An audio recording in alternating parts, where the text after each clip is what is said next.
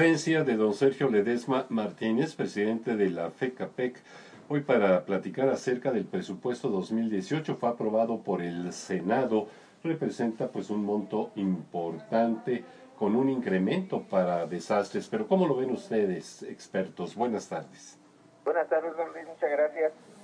Dice que sí, en efecto, hoy observamos que esta aprobación que tuvo el Senado respecto del, del dictamen que se metió de la Cámara de Diputados, esto fue el 19 de octubre, hay una variación importante eh, respecto de los ingresos globales de alrededor de 43 mil millones de pesos. Eh, esta parte un ajuste importante que se da en, el presupuesto global la ley de ingresos de la federación y como sabemos en sí representa un catálogo completo de los ingresos que espera percibir el Estado, el gobierno federal. Naturalmente es una expectativa siempre en función de los resultados obtenidos durante el año anterior. Esta parte, eh, el ingreso global alcanza 5 billones 279 mil millones de pesos, cantidad realmente importante, pero eh, que sí tiene que ver con una identificación muy, muy especial en donde los ingresos tributarios eh, representan un 56% del total de esta cantidad. Ese 56% diríamos son las cantidades que entregamos directamente los contribuyentes respecto de esa totalidad. Esto alcanza más o menos 2 millones 900 mil millones de pesos.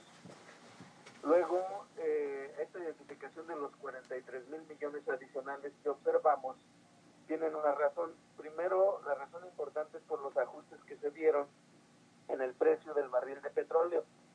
Cuando se habían proyectado a 41 dólares por barril, en el Senado se hace un ajuste a que sea a 48 dólares por barril. Luego, llegando también en otro ajuste en el tipo de cambio esperado, estaba en 18.1 el dólar, 18.1 pesos por dólar, haciendo el ajuste a 18.4 en la expectativa. Eso tiene una variación directa en el precio del barril y naturalmente en la recaudación global de los impuestos. Esto de ninguna forma implica que se tenga un incremento de impuestos como tal a las personas, sino un incremento en la expectativa de ingresos globales. Que ahí lo que esperamos es que se cumpla, porque si no se van a tener que resolver con vía impuestos. Sí, eh, pues por lo pronto en impuestos no, pero lo peligroso estaría en que se tenga que tomar endeudamiento.